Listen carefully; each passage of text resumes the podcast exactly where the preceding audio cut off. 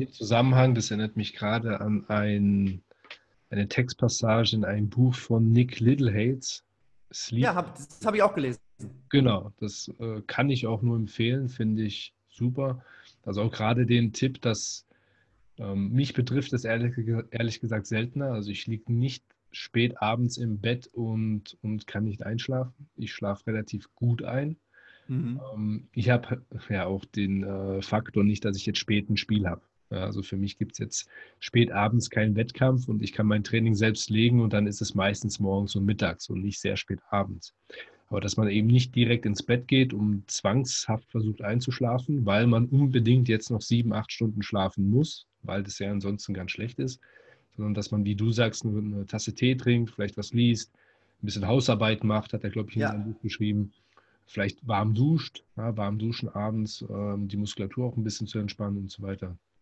Genau, auch Sachen machen, die dich nicht, die dich, ja, genau. die nicht erregend sind, sozusagen. Ne? Genau, also vielleicht nicht rumstreiten mit der Freundin, äh, ähm, Nicht im Internet irgendwas suchen? Ja, Handy, Social Media, weil ich, ich glaube, gerade für, für Profiathleten, wo du gerade bei in Bamberg zu tun hast, ist es nochmal eine andere Nummer als jetzt für den unbekannten 0815 äh, Büroarbeiter oder Amateursportler, weil die Athleten lesen natürlich auch viel von sich im Internet. Ja, es gibt im, auf Instagram irgendwelche Memes, es gibt Nachrichten mhm. auf Sportportalen, äh, ist der in Form oder der trifft keinen kein Korb und der kann gar nichts und wenn es mal nicht läuft. Und da prasselt schon sehr viel auf die ein. Und da gibt es natürlich Spieler, die können damit besser umgehen und weniger gut umgehen. Ja. Ähm, deswegen ist es, glaube ich, gerade für professionelle Spieler nochmal der Tipp noch wichtiger, eben auf Social Media, wenn es rund um den Schlaf geht, zu verzichten. Einfach um sich nicht nochmal aufzuregen, wenn man dafür der Typ ist. Also ich kenne auch welche, die sagen auch, ist mir egal, was die alle schreiben. Ich bin da tiefenentspannt. So sind aber leider nicht alle.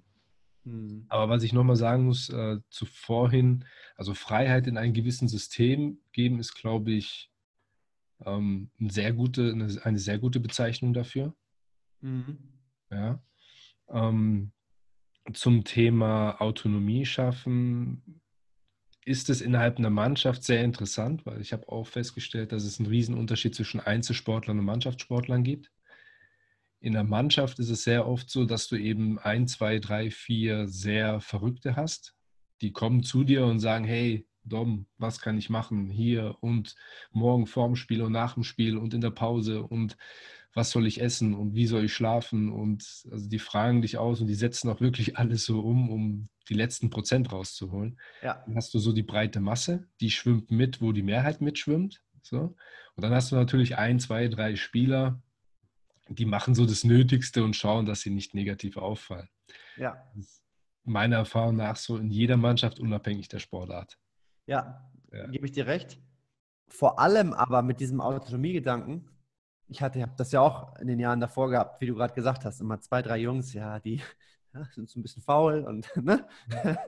ähm, aber seitdem ich das so mache, habe ich das bei den zwei, drei Spielern habe ich definitiv das Gefühl, ja, dass sie auf jeden Fall machen. Ja. ja? Und das ist ja dann, äh, dann hast du ja schon viel gewonnen, wie ich finde. Ja, also erfahrungsgemäß gibt es immer einen Grund, wieso sie es nicht machen oder wieso mhm. sie weniger machen. Und wenn du irgendwie sie, also den Hebel betätigst, den man betätigen muss, damit sie ins Machen kommen, also wenn du diesen identifizierst, die laufen natürlich nicht rum und haben auf der Stirn stehen, ja, ich habe äh, eine schlechte Vertragssituation, deswegen bin ich gerade unmotiviert hm. oder was auch immer. Aber wenn du, wenn du verstehst oder herausfindest, wie, was ihn bedrückt, beziehungsweise was so die Bremse in seinem Kopf ist, und wenn du die identifizierst, dann ist das, was du gesagt hast, äh, sehr oft der Fall, dass die dann ins Machen kommen und dass die dann ja. ein bisschen was machen und dann auch diese Spieler äh, auch mitgezogen werden, sozusagen, von der Mannschaft. Ja, gebe ich dir recht. Genau. Ähm, was mich persönlich jetzt noch interessieren würde, ist die Saisonperiodisierung. Die hatten wir ja schon mal angeschnitten. Ähm, gehen wir vielleicht mal in der Reihenfolge durch. Unterteilen wir es mal in die Off-Season, in die Pre-Season ja. und in die In-Season. Ich glaube, das kann man für jede Sportart so unterteilen. Man könnte es auch auf Deutsch sagen, aber ich glaube, im Basketball wird sowieso sehr viel Englisch gesprochen. Ja. Ähm, ich gehe auch davon aus, dass du die Trainingseinheiten auf Englisch leitest. Ja, ja, ich bin auch ganz, deswegen bin ich auch hier teilweise, sage ich immer so viele Sachen auf Englisch, weil ich, ich habe mittlerweile festgestellt, dass ich mich in dem Trainingsjargon gefühlt auf Englisch fast besser ausdrücken kann als auf Deutsch. Also fällt mir zumindest teilweise echt leichter. Ich, ich finde, das Handling von der Sprache passt zum Training besser als das Deutsche. Ja, absolut. Also, absolut das passt irgendwie besser. Und es macht ja auch irgendwie Sinn. Ich glaube, ihr habt auch viele Amerikaner und englischsprachige Spieler. Ja. Ähm, also es ist ja auch eine Sportart, die sehr amerikanisiert ist. Ja. Jeder verbindet Basketball, glaube ich, so als ganz großen, äh, ganz großes Ziel mit der NBA.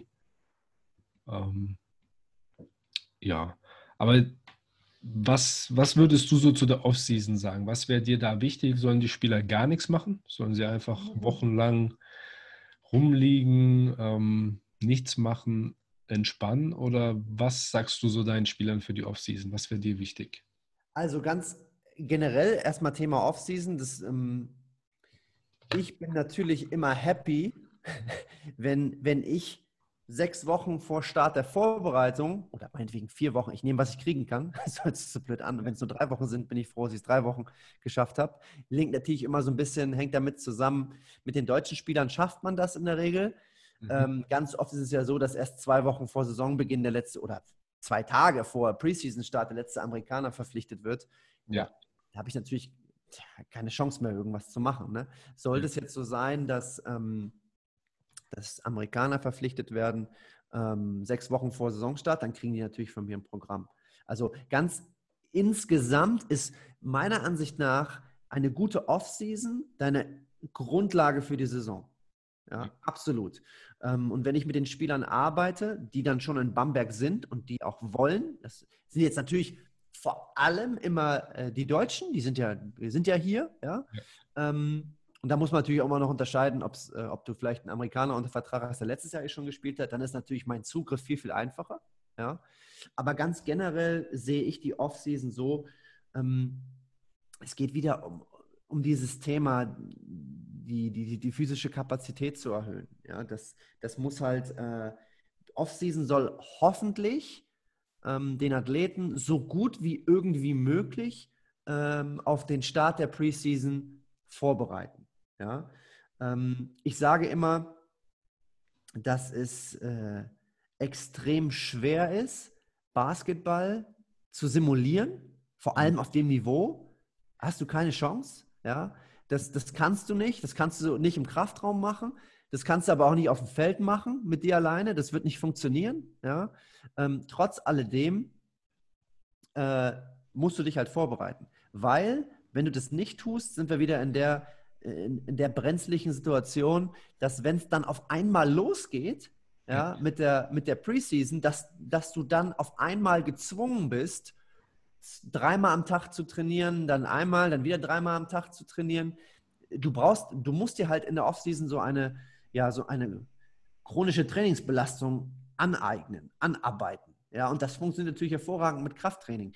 Ähm, letztendlich geht es in der Offseason und da finde ich, ist es ein bisschen, ist der, sieht man einen Unterschied zur In-Season. In der Offseason ähm, willst du natürlich im Basketball, ja, musst hochspringen, schnell laufen, äh, musst abbremsen, ähm, das sind natürlich alles Dinge, die du versuchen willst, in der Offseason zu verbessern. Ja, also wir sprinten in der Offseason. Ja, wir, ähm, wir machen äh, progressiv ausgerichtetes Krafttraining in der Offseason.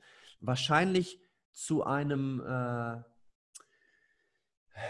naja, es ist, geht in der Offseason so ein bisschen mehr darum, okay, uh, you can try to push your numbers. Ja. ja? Ähm, du kannst in der Offseason mehr Experimente machen. Ja, du kannst ein bisschen mehr experimentieren. Ja, es ist in der Offseason okay, am nächsten Tag ein bisschen sore zu sein. Ja, weil das brauchen wir ja auch für Anpassung.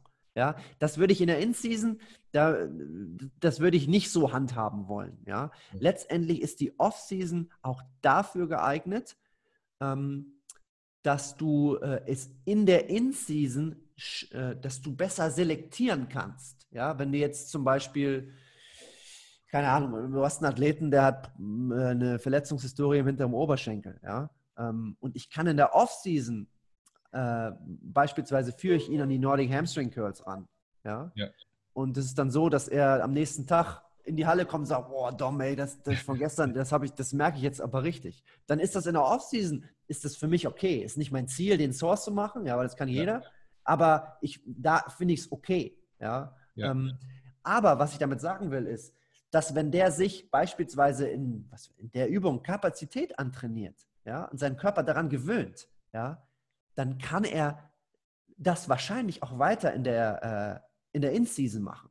Ja? Wenn ich jetzt einen Amerikaner, wenn ein Amerikaner zu uns kommt, der hat auch in, in der Region eine Verletzungshistorie. Wenn ich, wenn ich jetzt mit dem am ersten Tag der Preseason das mache, ja, und der am nächsten Tag reinkommt und mir sagt, oh, Dom, ey, gestern, oh, geht, tut alles weh, ja. Dann habe ich keinen guten Job gemacht. Ja. Das ist zumindest meine Einschätzung. Ansonsten wissen wir ja, dass wenn ähm, dass Athleten mit guten physischen Fähigkeiten ja auf jeden Fall eine reduzierte Verletzungswahrscheinlichkeit haben und letztendlich ist Offseason auch wieder langfristig, progressiv, also wirklich eigentlich ganz banal. Basics, regelmäßig, mit dem Ziel, besser zu werden. Ja. Ähm, und na klar musst du an Schwachstellen arbeiten. Du musst, aber das hatte ich ja auch schon gesagt, es geht zum, äh, du musst an den Ansprüchen der Zielsportart arbeiten. Äh, das ist wichtig. Ähm, ja, und du hast da halt so ein bisschen mehr Platz für Experimente. Ja. Ich hoffe, ich habe das so ein bisschen auf einen Nenner gebracht. Nee, war super. Ähm, ich persönlich sehe die Offseason auch äh, sozusagen als goldenes Zeitalter während der Saison. Oh, cool. Weil wann hast du während der Saison mal so viel Zeit ohne diese Trainingseinflüsse, die von der regulären Sportart kommen? Ja. Ähm, eigentlich gar nicht. Also wann kann, in der Offseason schaffst du es wirklich, an deinem Problem zu arbeiten, sei es jetzt verletzungsbedingt, sei es leistungstechnisch oder was auch immer. Ja.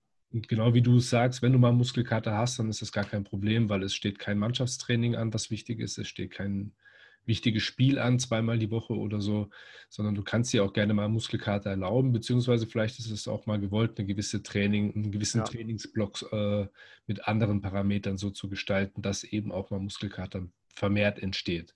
Das ja. während der Saison natürlich, ja, das wäre eher kontraproduktiv, wenn ihr Mittwoch zurückkommt, Donnerstag machst du ein äh, Mördertraining und am Samstag habt ihr das nächste Spiel und die Spieler können nicht laufen.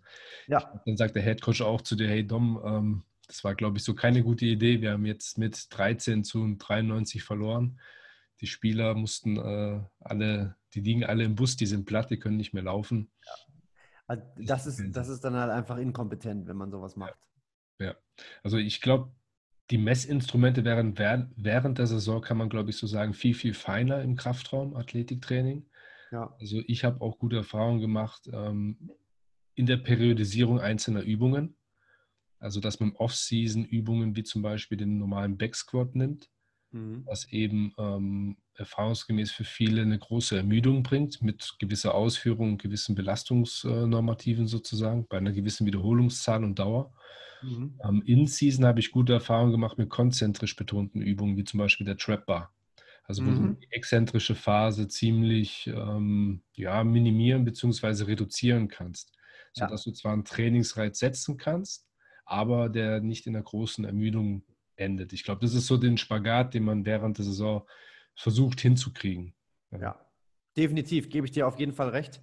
Ähm, und dann, äh, was man, ich weiß nicht, ob wir das schon gesagt haben, ähm, Off-Season-Training muss halt letztendlich auch irgendwo äh, ne, an der aktuellen Belastungstoleranz von dem Athleten äh, ja, geplant werden. Wenn du jetzt einen hast, der, der schon ewig trainiert, ja, mit dem kannst du ja, für den ist es okay, wenn der ein intensives Training macht. Wenn du einen hast, der jetzt noch nicht so wirklich, dann muss man natürlich auch ein bisschen aufpassen. Aber letztendlich ähm, hat man da auf jeden Fall mehr Spielraum als in der Saison, ja. Also es kann ja sein, zum Beispiel, es wird ein Amerikaner verpflichtet, in dem seinem Verein, ähm, der hat irgendwie einen NBA-Verein durchlaufen, verletzungsbedingt wechselt er nach Europa, weil er es dort nicht mehr gepackt hat. Er wird vielleicht sein ganzes Leben lang schon Krafttraining gemacht haben. Also wenn du ihn sagst, hey, steht irgendwie äh, Kniebeugen, Kreuzheben an oder so, dann sagt er, du, kein Problem, mache ich. So. Wenn du jetzt aber einen äh, nachwuchsspieler in Deutschland nimmst, da kann es zum Beispiel sein, dass der vielleicht noch nie Krafttraining gemacht hat Ja. Vielleicht noch nie Kreuzheben, noch nie Kniebeugen. Und ich sehe einfach das große Problem, das ist auch im Fußball, Basketball, das ist eigentlich egal in welcher Sportart, dass wenn Spieler dann aufrücken in höhere Hemisphären, wo eben Krafttraining gemacht wird, wo das vorausgesetzt wird, dass, dass es gemacht wird, beziehungsweise dass du es eben kannst. Dass wenn die nicht in der Offseason ihren, ihren ja, ich sag mal so, ihre Bewegungsausführung trainieren, diese Übungen wirklich lernen und sich darauf vorbereiten. Und wenn die dann in die, in die Preseason kommen und mit dem Amerikaner, der es in der NBA gerade so nicht geschafft hat, in einen Raum geworfen werden, der Amerikaner macht seit zehn Jahren Kniebeugen problemlos und der Nachwuchsspieler kommt und der kann auch nicht mal die Kniebeugen machen. Also das ist ja ein riesen Leistungsunterschied, den du dann im Kraftraum in der Mannschaft äh, handeln musst und organisieren musst, was ja. natürlich auch für den Spieler extrem demotivierend ist, wenn es heißt so, hey, wir machen jetzt Kniebeugung und der sagt ja, ich kann das gar nicht, ich habe das nicht so gemacht, ich bin unsicher oder wie auch immer. Das stellt dich als Trainer natürlich auch vor riesen Herausforderungen. Das kannst du in der Offseason, wenn du einzeln, individuell oder in Kleingruppen trainierst, viel, viel besser organisieren. Ja, ja. Glaube ich. Ja, aber das, was du gerade gesagt hast, generell ein großer, ja, so ein Punkt, über den auch äh, relativ wenig äh, nachgedacht wird, wenn man sich jetzt nur mal über Krafttraining Gedanken macht, ist einfach die, einfach die Unterschiede unter Spielern. Ja, Alter, Trainingsalter, Verletzungshistorie, keine Ahnung, äh, Motivation, Einfluss vorheriger Coaches, hatte ich vorhin gesagt, Starspieler, Teamspieler äh, oder Trainingsspieler, Veteran, Rookie, keine Ahnung. Da sind so viele Faktoren, so viele, ich sage mal, so viele Variablen, die da irgendwie mit reinspielen, ja, die man ja auch irgendwo so ein bisschen mit bedenken muss. Ne? Ja. So. Und dann, was ich immer sage, es geht immer, es kommt immer wieder auf, letztendlich läuft es immer wieder das Gleiche raus. Es ist Trial and Error. Muss mit jedem Spieler. Trial and Error.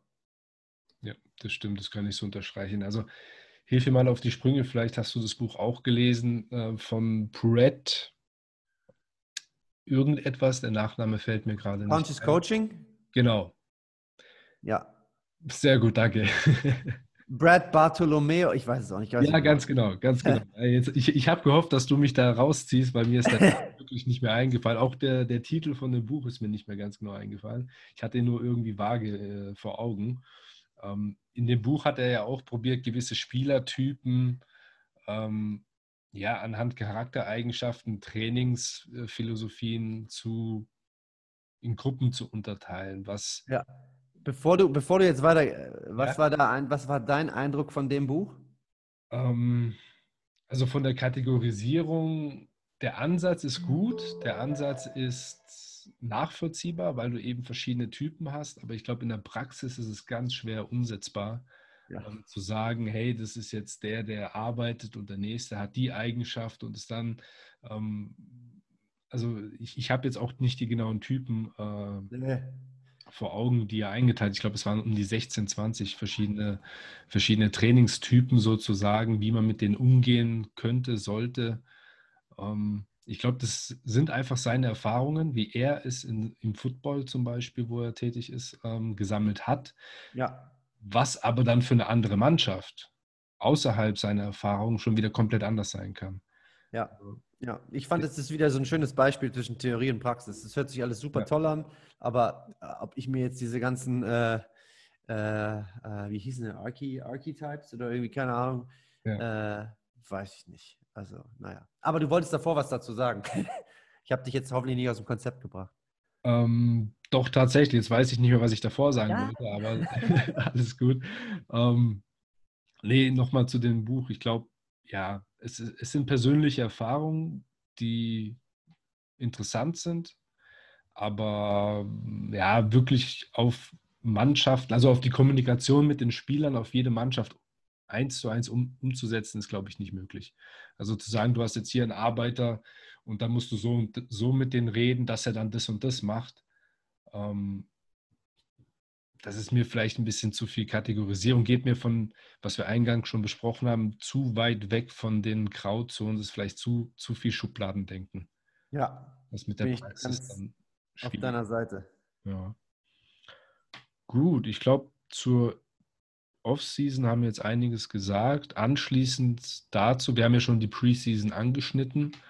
Ähm, was sind so da die größten Unterschiede für dich zwischen dem Off-Season und Preseason-Training? Also klar, es kommt das Mannschaftstraining noch mit dabei, aber. Also ich finde, ich muss, für mich gibt es, äh, Preseason ist für mich In-Season. Mhm. Da, weil es ist jetzt, na klar, bauen wir da unser, unser Training ist, unser Basketballtraining ist, ist immer relativ kurz, mhm. ja, ähm, aber intensiv, also absolut Spiel, äh, äh, ja, eine Spielsimulation kann man, kann man so sagen. Ähm, und wir haben das halt so, wir, wir machen es so, unser, unser Coach macht es das so, dass wir die ersten zwei, zweieinhalb Wochen machen wir erstmal nur Halbfeldtraining. Ja, mhm. und dann gehen wir so langsam ins Ganzfeld über. Ja, also wirklich äh, nicht erster Tag, Ganzfeld, gib ihm. Also es ist schon, da ist eine Idee dahinter. Und ähm, mein Krafttraining, das sind halt, das ist auch keine Raketenwissenschaft, das sind Basics. Ja. Ähm, mit den Spielern, mit denen ich schon länger zusammengearbeitet habe, weil die vielleicht eine Offseason gemacht haben oder die ich einfach schon länger kenne, denen weiß ich, was ich denen zutrauen kann. Ja, die kennen mich mittlerweile, ähm, die, äh, ja, da, da gibt es keine Probleme. Ja. Interessant wird es halt immer bei den Amerikanern, weil man weiß halt immer nicht, was die in den letzten Monaten gemacht haben. Ne? Mhm. Ganz oft, habe ich auch ganz oft schon erlebt, haben die halt nichts gemacht. Dann gebe ich meinen Fragebogen raus und sage, hey, äh, wie oft hast du in den letzten Wochen trainiert? Oh, gar nicht. Gar nichts. nee, ähm, nee, ich habe mich erholt. Okay. Du hast jetzt auch kein Krafttraining, überhaupt, nö, nichts. So, und das ist für mich dann immer halt so, uh, dann ist so, da habe ich natürlich Angst, ne? weil ich ja ganz genau weiß, dass, dass da klopft eine Muskelverletzung an. Ja, klar, ich glaube, gerade eben die Preseason, wenn, ja, das hängt natürlich auch viel vom Head Coach und Cheftrainer ab, je nachdem, wie der die Sache angeht. Aber es, ähm, ich habe jetzt auch schon oft beobachten können, wenn ein neuer Head Coach in den Verein kommt und der ist sehr motiviert, ja, und dann will er sich vielleicht auch beweisen und so weiter und sagt dann, ja, jetzt, jetzt reiße ich hier die Hütte ab. Und er steigert dann das Volumen und die Intensität von 0 auf 100. Und wenn dann natürlich so ein Spieler wie von dir gerade beschrieben auch neu zu dem Verein kommt oder neu, schon in dem Verein ist, ähm, der wird mit dem Volumen und der Intensität höchstwahrscheinlich in eine Verletzung laufen.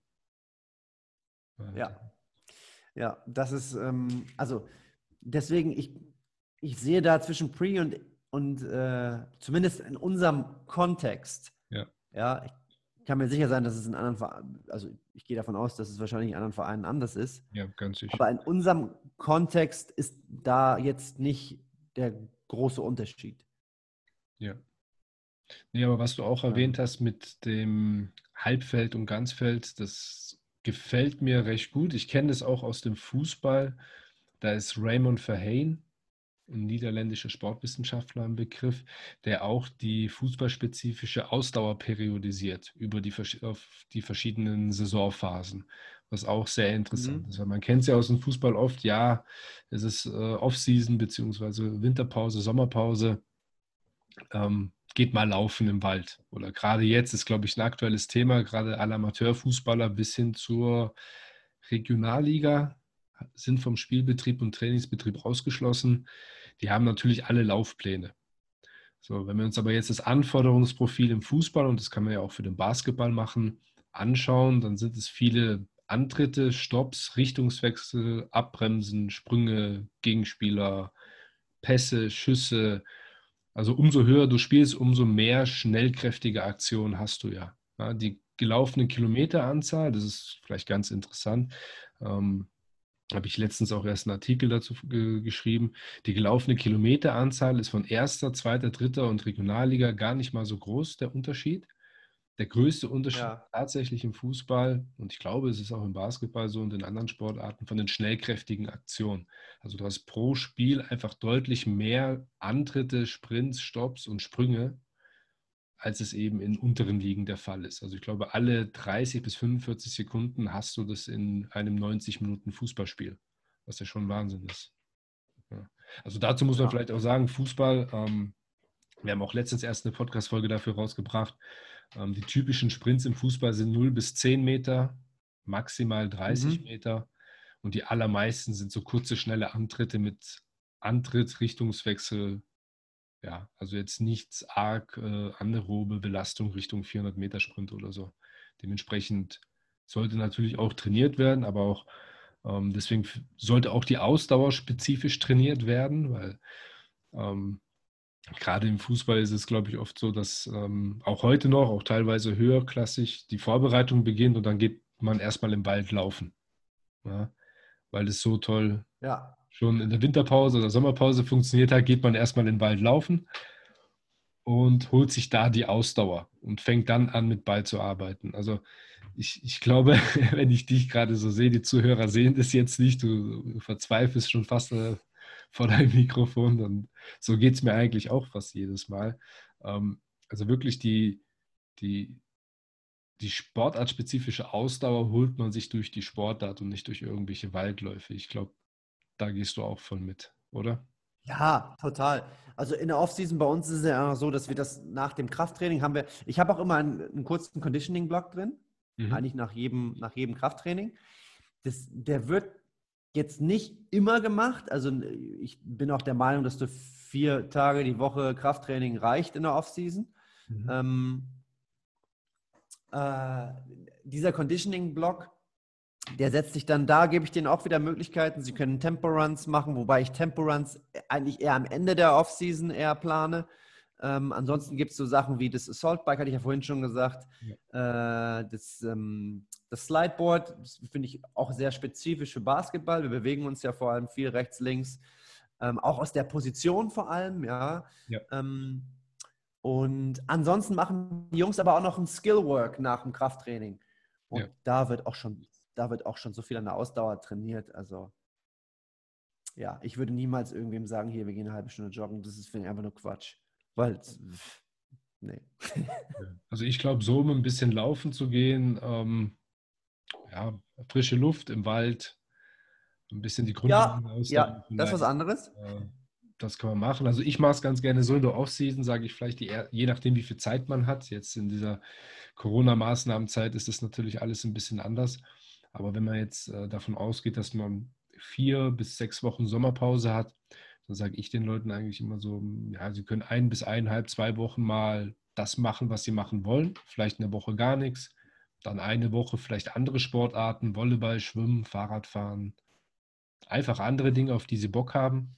Und dass man dann circa vier Wochen vor Saisonbeginn, äh, Saisonbeginn seinen individuellen Block anfängt und bis hin zur Preseason, äh, bisschen ja, zur Preseason-Vorbereitungszeit ähm, sich sozusagen ähm, ja, vorbereitet hat, um die Vorbereitung optimal zu überstehen. Weil du siehst natürlich im ersten Training schon, welche Spiele haben was gemacht und für welche Spieler ist das noch ein langer hm. Weg.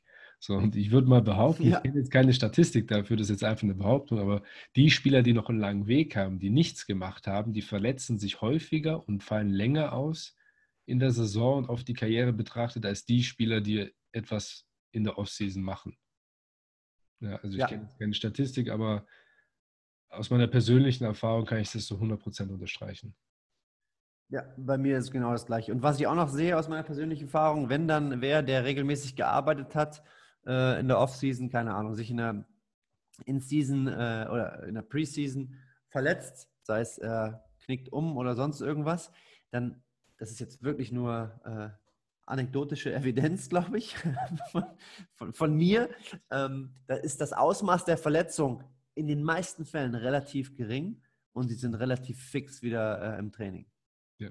Ich würde sogar so weit gehen, dass selbst wenn eine schwerere Verletzung kommt, also die Erfahrung habe ich jetzt auch schon bei der einen oder anderen gemacht mit Kreuzbandrissen, mit äh, Meniskusschäden und ein oder zwei mhm. Operationen, mhm. also wo wirklich etwas kaputt gegangen ist und als schwerere Verletzung gilt mit monatelanger Ausfallzeit von der regulären Sportart, dass die Sportler dann dennoch schneller wieder zurück sind als die Sportler, die eben ja, nichts für sich machen, weil die bringen schon die Einstellung mit, zu sagen, okay, es ist jetzt eine Verletzung, das ist eine blöde Situation, aber ich tue trotzdem was für mich. Während die Sportler, die in der Ostseason ja. nichts machen, erstmal Neuland für die ist, sozusagen, jetzt muss ich mich mit der Verletzung arrangieren, plus ich muss ja eigentlich mehr machen, als ich, als ich davor gemacht habe. Ich kenne auch ganz viele Vereine, ähm, die machen es so mit ihren verletzten Spielern, dass die verletzten Spieler, die nicht im Mannschaftstraining sind, ein, zwei Stunden länger auf dem Trainingsgelände sind und behandelt werden und trainiert und wieder behandelt werden, als die Spieler, die gesund sind. Dass sie einfach mehr Zeit verbringen müssen. Ja. Ja, kann ich, äh, würde ich dir zustimmen. Ja. Gut. Ähm, ja, ich gehe gerade meine Notizen nochmal durch. Ich denke, zum Thema Belastung durch die vielen Spiele haben wir auch schon einiges dazu gesagt. Ähm, hat sich der Spielplan bei euch verschoben durch die aktuelle Situation? Hm, also wir sind ja äh, in, der, in der glücklichen Lage, dass wir, also es hat sich definitiv immer zwischendurch mal was verändert, wenn die äh, anderen Vereine halt einen Corona-Fall hatten. Ähm, bei uns ist bis jetzt toi toi toi noch nichts passiert. Ich hoffe, das bleibt auch dabei. Ja. Ähm, für den Fall der Fälle haben wir auf jeden Fall vorgesorgt, weil falls alle in Quarantäne müssten, da kriegt jeder eine, eine schwere Hantel. Das habe ich, hab ich alles habe ich vorbereitet. Äh, verschiedenes Trainingsequipment für zu Hause ist vorbereitet. Ich hoffe, wir müssen es nicht ja. zum Einsatz bringen. Aber ja, Spielverlegungen gab es schon, aber nichts Dramatisches bisher. Ja. Ja, ist auch relativ schwierig. Also gerade jetzt, wenn man nur zu Hause trainieren kann. Also Quarantäne ist ja nochmal eine Extreme, wenn man gar nicht das Haus verlassen dürfte. Ähm, aber auch jetzt, wenn man das Haus verlassen darf und trainieren kann. Ich meine, da gibt es zwar gewisse Dinge, die kann man trainieren, so Rumpf, Mobilität, auch Sprints, Schnelligkeit, wenn der Untergrund es zulässt. Aber wenn es gerade schneit und rutschiger Untergrund ist, ist es auch nicht wirklich empfehlenswert zu trainieren. Ähm, aber es ist natürlich schon schwierig. Ja. Aber es ist auf jeden Fall super, dass du darauf vorbereitet bist. Ich glaube, das ist auch nicht jeder. Ja, definitiv. Also wir haben noch ein paar Anschaffungen getätigt, sodass wir halt jedem Spieler auf jeden Fall eine schwere Kurzhantel mitgeben können, auch noch eine schwere Kettlebell. Was heißt schwer? Wir haben halt, wir haben halt Kettlebells bis eine Kettlebell, die ist 56 Kilo schwer. Habe ich noch nie gesehen vorher. Das Aber hätten wir auch im Angebot. okay, super. Ähm, Gut, ich hätte noch die Frage an dich, was hältst du als ein noch unterschätztes Thema im, in der sportlichen Entwicklung, beziehungsweise vielleicht speziell auf dem Basketball? Also wir haben ja vorhin schon das Thema Schlaf angesprochen, aber gibt es da vielleicht noch etwas bei dir? Also ich muss, glaube ich, ganz insgesamt sagen, dass dieses ganze, dieser ganze Lifestyle, diese ganzen Lifestyle-Faktoren, ja, ähm, wenn man nämlich jetzt in unserem, wir als Profimannschaft, ja, äh, wenn es hochkommt, wenn wir einen langen Trainingstag haben, sind die Spieler vier oder fünf Stunden in, in der Halle. Ja, was sind vier oder fünf Stunden von einem Tag? Nicht unbedingt viel. Ja, das heißt, die ganze Restzeit, ja, ich bin mittlerweile schon so weit, dass ich sage, dass vielleicht die ganze Zeit, die wir nicht in der Halle sind, vielleicht sogar noch viel wichtiger ist als das, was wir im Training machen. Weil, wie wir vorhin auch schon gesagt haben, wenn, wenn wir das, das beste Training, was, was auch immer das beste Training ist, ja, wenn wir das machen, aber dann ja, nur fünf Stunden schlafen nachts ähm, oder dann, keine Ahnung, uns, uns auch schlecht ernähren, ja, ähm, was bringt uns das gute Training? Und ich finde, das ist ein Bereich, der generell noch, ich, das kommt jetzt langsam, habe ich das Gefühl. Ja, man, auf Social Media sieht man das ja auch andauernd. Aber ich glaube, es ist noch nicht, äh, es ist noch nicht gut genug ähm, vorgedrungen. Das, ja. Und vor allem, es geht ja gerade immer darum, hier, pass auf, äh, du musst, ähm, du musst so und so viel schlafen, du musst das essen, äh, das ist tendenziell gut, das ist vielleicht nicht so gut. Ähm, aber das ist ja letztendlich, es, es ist ja nur, ja, es, die Infos werden nur gegeben. Ja. Dieses, dieses Info, Info geben, das reicht nicht. Ja. Vor allem nicht bei Athleten, die vielleicht gar nicht so interessiert sind. Ja, ich, und das habe ich auch mit diesen, mit diesen Aushängen, die ich immer mache, was, äh, was ein Coach mal gesagt hat, und das finde ich ist so treffend. Ähm, nur die Informationen geben ist nicht, ähm, ist nicht ausreichend, aber du musst die Informationen geben. Erstens, damit du das Bewusstsein vermittelst ja, oder wächst. Und Zweitens, der allerwichtigste Punkt ist, dass du diese Information in Kontext setzen musst.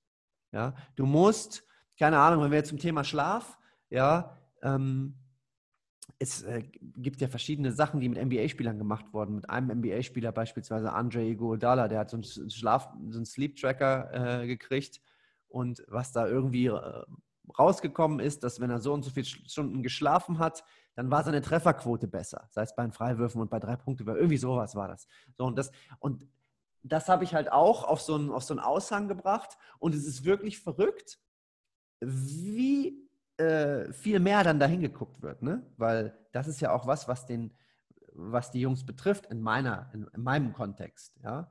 Oder es gibt ja auch, es gibt ja auch eine Studie zum Thema äh, Schlaf und Trefferquote. Jetzt nicht mit dem Basket, mit dem NBA-Spieler, mit, mit Spielern von, äh, vom College. Ja. Da äh, wurde halt auch gezeigt, dass Reaktionszeiten schneller sind, dass Trefferquoten höher sind, wenn sie halt mehr geschlafen haben. Und ich glaube, das ist so dieses, ja, das ist dann die, äh, ja, die letzte Instanz, die halt, das muss noch besser werden, finde ich. Ist, diese Informationen müssen in, in Kontext gesetzt werden. Ich glaube, gerade LeBron James im Basketball in der NBA ist so ein Paradebeispiel dafür. Ähm, ich glaube, ich habe letztens einen Bericht gelesen, dass er 1,5 Millionen Dollar im Jahr zusätzlich für seinen Körper aufwendet. Für Therapien, Massagen, Training, Ernährung, ja. Köche, äh, Kryokammern und was es alles gibt. Also 1,5 Millionen ist natürlich absurd hoch, klar. Aber erstmal kann er sich das leisten und zeigt, glaube ich, auch, in welche Richtung es gehen kann. Und der Erfolg gibt ihm ja auch mehr oder weniger recht. Ja. Also er ja. da natürlich ein bisschen voran. Ähm, aber ich, ich würde sogar noch einen Schritt weiter gehen und sagen, ähm, wenn wir jetzt ein Spiel die Woche hätten, was bringen diese sechs Tage, wenn du am Wettkampftag nicht äh, zu 100% fit bist? Aber um am Wettkampftag fit zu sein, musst du eben auch die sechs Tage davor dich optimal vorbereiten. Weil wie lange brauchst du nach einem extremen Training, um dich zu erholen? Ein, zwei, drei Tage. Wenn du fünf oder sechs Tage in der Woche zu wenig schläfst, dann kannst du das mit einer Nacht nicht vollkommen ausgleichen. Also du kannst fünf Nächte äh, einen drauf machen, dann sagst du, okay, jetzt ist die Nacht vom Spieltag, jetzt reiße ich mich zusammen. Du wirst trotzdem nicht da sein, wo du sein könntest. So, und das sind halt die letzten Prozent, ja. die auf dem Niveau wo äh, ich glaube, ihr euch mit Bamberg befindet und andere Sportarten, ähm, die viel ausmachen können. Ja, da geht es dann halt um diese Millisekunde, ob man früher am Ball ist oder nicht, ob man, beziehungsweise ob man erstmal im ja. Gehirn schaltet, hey, äh, da könnte der Ball hinkommen, ich muss mich dahin bewegen, um dann schneller am Ball zu sein. Also diese Antizipationsfähigkeit. Ähm, ja, ja, ja. Gehe ich voll mit, sehe ich auch so. Ja, ja so, da ist wirklich, glaube ich, noch Bedarf. Ja, ja, nicht nur im Basketball, auch in sämtlichen anderen Sportarten. Da hat es zwar schon gefühlt bei vielen Klick gemacht, auch durch Social Media und alles Mögliche, ähm, sieht man einfach viel, viel mehr im Vergleich zu früher. Also wenn ich denke, wo ich 15, 16 war, das war 2005, 2006. Ich glaube, in der Zeit ist gerade mal das Smartphone rausgekommen. Und ich kann mich noch erinnern, als ich auf der Sportschule war, das war 2010, 11, da, da konnte man noch nicht mal Nachrichten auf Instagram schreiben. Also es hört sich jetzt an, als wäre ich ein ja. Dinosaurier oder so, aber man musste, und irgendwann kam dann irgendwie Insta-Message oder so. Da konntest du dann, brauchtest du zwei Apps, die miteinander verbunden waren, um Nachrichten auf Instagram schreiben zu können. Also, weißt du, oder man konnte nur Clips hochladen, die 15 Sekunden lang waren. Heute sind es ja 60 ja, ja, ja. Reels und IGTV und was weiß ich alles. Ähm, also so eine Zeit haben wir ja miterlebt sozusagen. Und ich glaube, die Jugendspieler, die jetzt nachrücken, die sehen viel, viel mehr, was möglich ist. Jedenfalls die Jugendspieler oder generell die Spieler, die es sehen wollen. So, und die sehen halt, dass ein ja. LeBron James so viel dafür ausgibt und ja, dementsprechend aussieht und auch sportlichen Erfolg hat. Ja. Ne? ja. Gut, dann ist es, glaube ich, ein ganz guter Übertrag, weil zum Abschluss hätte ich noch die Frage an dich. Welche drei Tipps würdest du Basketballspielern geben? Also egal ob jung oder alt, ähm, kann auch spezifisch sein, wie du magst. Ähm, drei Tipps, also jetzt aus meiner, aus meiner Erfahrung, äh, ich belasse das jetzt mal, naja, schon aufs Thema Training. Ne? Ja. ähm, das, was wir vorhin angesprochen haben, ist, glaube ich, äh, wichtig, dass man versteht, dass wenn man mal eine Muskelverletzung gehabt hat oder so, dass man äh, ja auch nach der Reha weiter an diesen Dingen arbeitet. Ja, weil ich ja, wie vorhin schon gesagt habe, äh, eine vorherige Verletzung ist immer der größte Aussagewert für eine zukünftige Verletzung. Das ist auf jeden Fall eine Sache. Ja, das versuche ich auch immer unseren Profis mit auf den Weg zu geben. ähm, die andere Sache, da komme ich, das erzähle ich auch immer ganz oft, dass man verstehen muss als Athlet, dass wenn man eine, eine äh, Antwort von seinem Körper erwartet, ja, dass man bestimmte Dinge halt immer wieder und wieder und wieder machen muss, dass halt dieses Signal ständig gesetzt werden muss, damit, eine, äh, damit der Körper reagiert mit Anpassung. Ähm, und das geht auch so ein bisschen in die Richtung, was ich auch immer versuche, das habt ihr, glaube ich, auch äh, in eurem ersten äh, Podcast mit, mit Julia besprochen. Das fand ich äh, sehr interessant, weil es genau in meine Richtung geht, bin ich voll bei euch, dass man in meinem Setting versuche ich immer den Spielern klarzumachen, dass eine Behandlung vom Physiotherapeuten ist super, ja, gerade auch in Bezug vielleicht auf, auf Regeneration oder auch generell, wenn es mal hier oder da zwickt, das könnt ihr gerne machen. Aber bitte verlasst euch nicht darauf, dass eine Behandlung euch robuster macht oder dass eine Behandlung euch auf lange Sicht gesehen den Schmerz nimmt. Ja, das ja. wird nicht funktionieren. Sachen müssen immer aktiv passieren, damit sich, äh, ja, damit der Körper mit Anpassung reagiert. Deswegen finde ich übrigens auch so diesen FSC-Gedanken, ähm, fand ich, äh, finde ich sehr spannend und das sagen die ja auch da tendenziell, äh, dass es in die Richtung gehen muss. Aber das muss nicht FSC sein, das kann auch einfach nur gutes Training sein, ja. Ja. Ähm, finde ich ganz, äh, ganz, ganz wichtig. Ähm, ja. Aber das hattet ihr ja schon besprochen in eurer ersten Folge. Ja, ich, ich, ich glaube, gerade zum Thema Physiotherapie und so weiter muss man dazu sagen, wenn man jetzt zu einer normalen gesetzlich äh, versicherten Person ist und man hat eben nur die 20 Minuten Zeit oder der Therapeut hat die 20 Minuten mit dir Zeit. Ich meine, man kann ja mal ausrechnen, wie, was man alles abdecken müsste, gerade bei der ersten Behandlung und wie viel Zeit man dann dafür hätte. Also ich denke jetzt mal an Anamnese, ähm, sich Gedanken machen darüber, Probleme identifizieren, weil was haben wir ganz oft bei Sportlern? Ja, wenn du sagst, hey, Servus, wie geht's dir? Dann sagt er, ja, mein Knie tut weh. Dann sagst du, ja, wo? Ja, mein Knie. Dann stehst du erstmal da und denkst dir, ja, okay, jetzt muss ich gucken, ist es die Kniekehle, ist es die Kniescheibe, ist es außen, ist es innen, ist es eher Band oder ist es Meniskus oder was könnte es sein? Und dann in diesen 20 Minuten zu erwarten, dass sich dadurch grundlegend was verändert zum Positiven, ist schwierig. Ja, ja. ja. Das wäre so mein zweiter Punkt. Ja. Und der dritte, das geht eigentlich so ein bisschen Hand in Hand, würde ich fast sagen, dass das Krafttraining an und für sich ist eigentlich nie, es kann eigentlich nie eine falsche, eine falsche Entscheidung sein, ja, mhm. Äh, um, um dich robuster zu machen. Ähm, du musst halt nur herausfinden, was für dich funktioniert, was sich für dich gut anfühlt. Ähm, und in den Sachen musst du dann versuchen, besser zu werden, ja. Äh, und es braucht halt nicht irgendwie die coolen Sachen, die du auf Instagram siehst, äh, teilweise, wo ich einfach dann auch echt den Kopf schüttel und einfach weiter gucke. ähm, also, also keine Squats auf Petsy-Bällen und gleichzeitig Tennisbälle schon? Nein.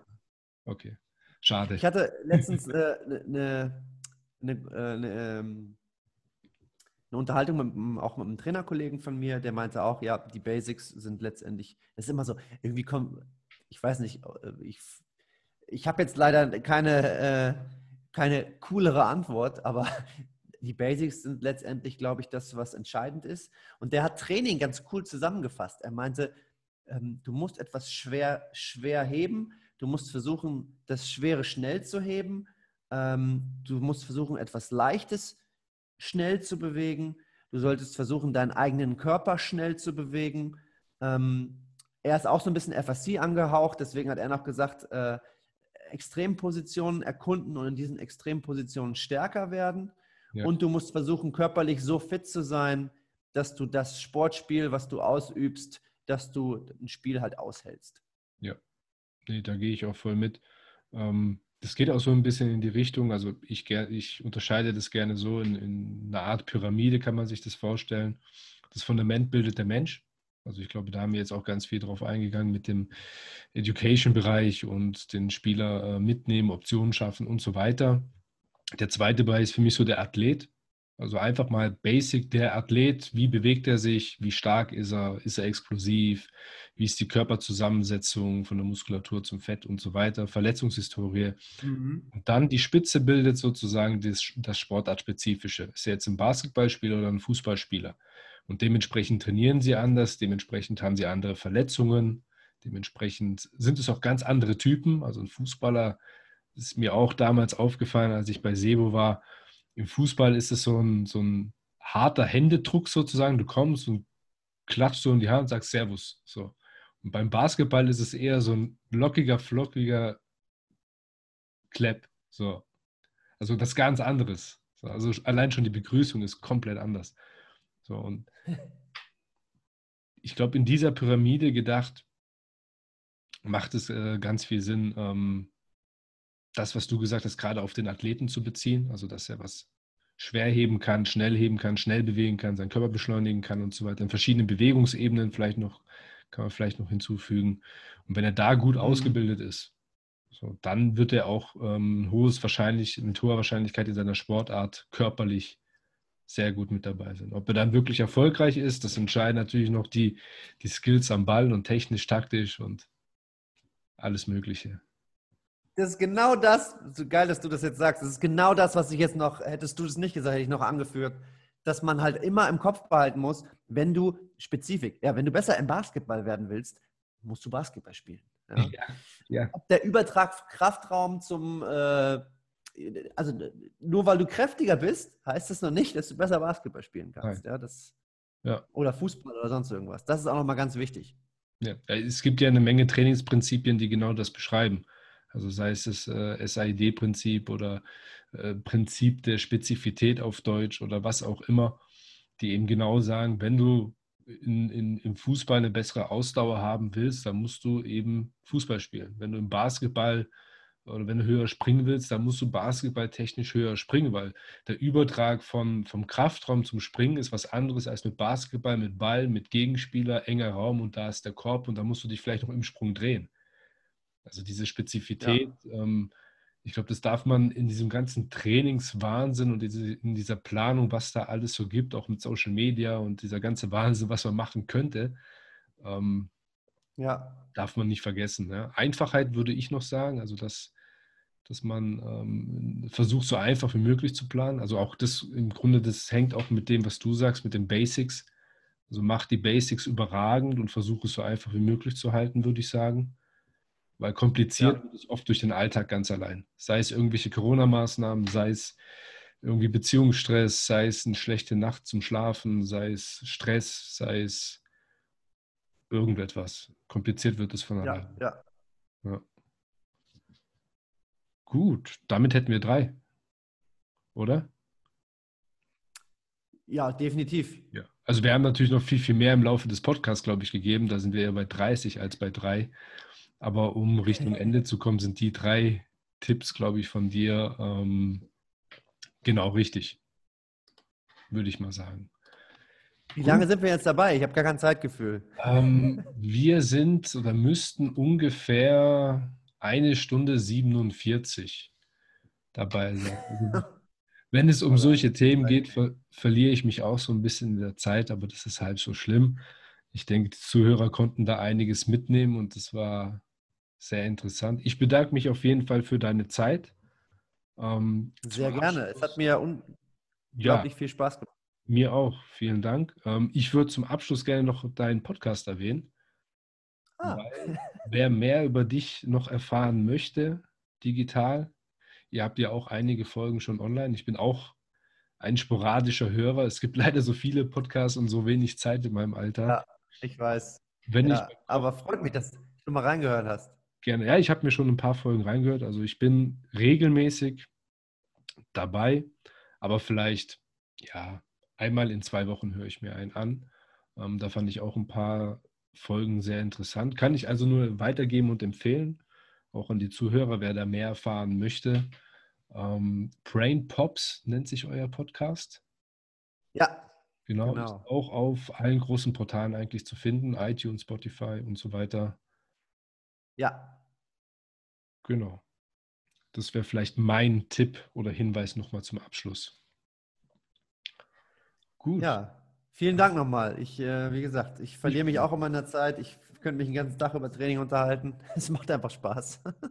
Kann ich nur zustimmen. Dann wünsche ich dir und den Zuhörern noch einen schönen Abend und bis bald. Bis dann. Ciao.